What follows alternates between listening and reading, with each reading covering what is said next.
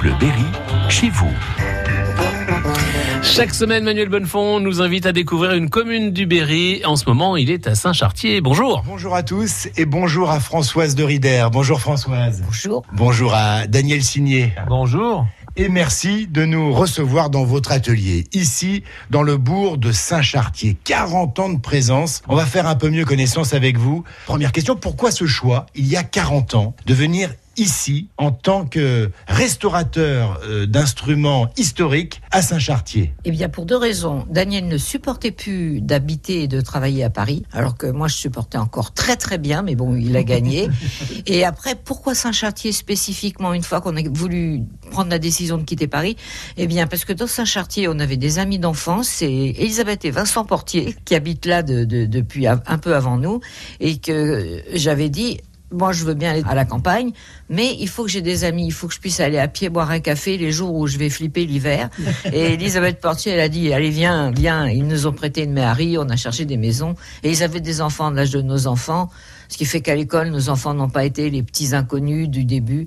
Et puis après, parallèlement, euh, le festival s'est créé. Ça a pris de l'importance. On s'est pris au jeu, on s'y est amusé, on s'y est intéressé, on s'y est fait des amis. Oui, il faut rappeler qu'il y avait ce festival de Saint-Chartier. Pour ceux qui ne connaissent c'était un, festival euh, référence, on peut le dire, euh, Daniel. Hein. Non, il n'y avait rien de comparable. C'était euh, Michel et Maurice Bourg avec Jean-Louis Boncoeur qui ont eu l'idée pour les 100 ans de, de, la mort de Georges Sand, en, en, donc en 76, de, de faire une fête euh, au château de Saint-Chartier, qui était le château des, des, euh, des maîtres sonneurs, c'est-à-dire le, le, le, roman qu'elle a appelé Les maîtres sonneurs, et qui se passe à Saint-Chartier. Mmh. C'est pour ça que maintenant on habite dans à rue des maîtres sonneurs. Donc pas de regret, il y a 40 ans, quand vous êtes arrivé ici, vous vous êtes senti tout de suite à votre aise?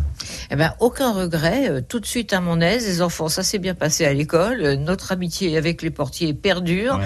On a travaillé agréablement dans une grande maison, un bel atelier. Non, non, aucun, aucun regret. Je, simplement, j'ai dû me personnellement me déshabituer à habiter Paris, oui. mais en même temps, j'y retourne en vacances chaque fois que j'en ai envie et c'est encore mieux que d'y habiter. Et dites, vous aviez une clientèle euh, déjà euh, à, Paris, donc il a fallu euh, s'adapter à ces conditions. Vous étiez en pleine campagne pour exercer votre métier de restaurateur d'instruments euh, historiques. Pas simple au départ, j'imagine. Il fallait par contre compenser en, allant à Paris assez, souvent. Une fois c'était Françoise, une fois c'était moi. Et, et, donc on a gardé tous nos clients de, de, de Paris. Mais en fait, comme c'est c'est un, un, milieu assez, assez spécial, les, les, clients on les connaît assez, ouais. assez vite. Quoi. Puis il n'y en a pas beaucoup. euh, donc ça n'a pas changé grand-chose. Demain, ce qu'on va faire, on va se retrouver euh, tous ensemble ici dans votre atelier pour parler plus précisément du métier. Il a bien évolué, évidemment, ce, ce métier. Euh, on peut se retrouver demain dans les mêmes conditions, Daniel et, et Françoise? Il n'y a pas de souci? Les mêmes, pas de souci. À demain, merci d'avance. Réécoutez ce rendez-vous sur FranceBleu.fr.